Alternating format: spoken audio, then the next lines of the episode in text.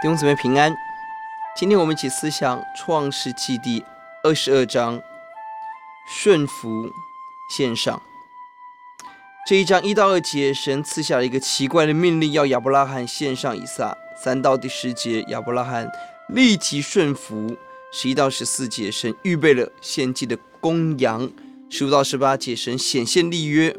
十九二十四节是拿鹤的后代。这段经文，上帝。命令亚伯拉罕要献上独生子。到了新约，希伯来书第十一章提到了亚伯拉因着信献上以撒，而他从死里得回他的儿子。到了雅各书第二章，提醒我们信心带着行为，信心才得完全。是的，我们看到亚伯兰当这样子选择的时候，十四节他经历到耶和华一乐。耶和华供应的恩典。十八节看到的是他的后代大大的蒙福，并且万国因他而蒙福。我们要思想什么样的人可以经历到耶和华以勒的恩典？十八节告诉我们，因为他听从了神的话。而亚伯拉罕如何听从？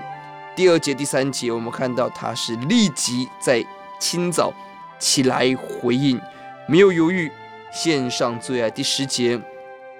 他是彻底的献上，他把刀拿起来要杀。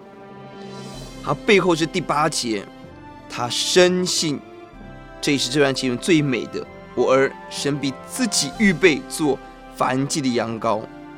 哇，弟兄姊妹，亚伯兰相信神自己成为我们的一切，神夺去的以他自己为替代。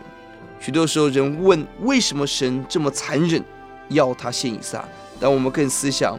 神为亚伯兰保留了他最爱的儿子，但神却没有保留他独一的儿子耶稣为我们死在石架上，这是最伟大大的爱。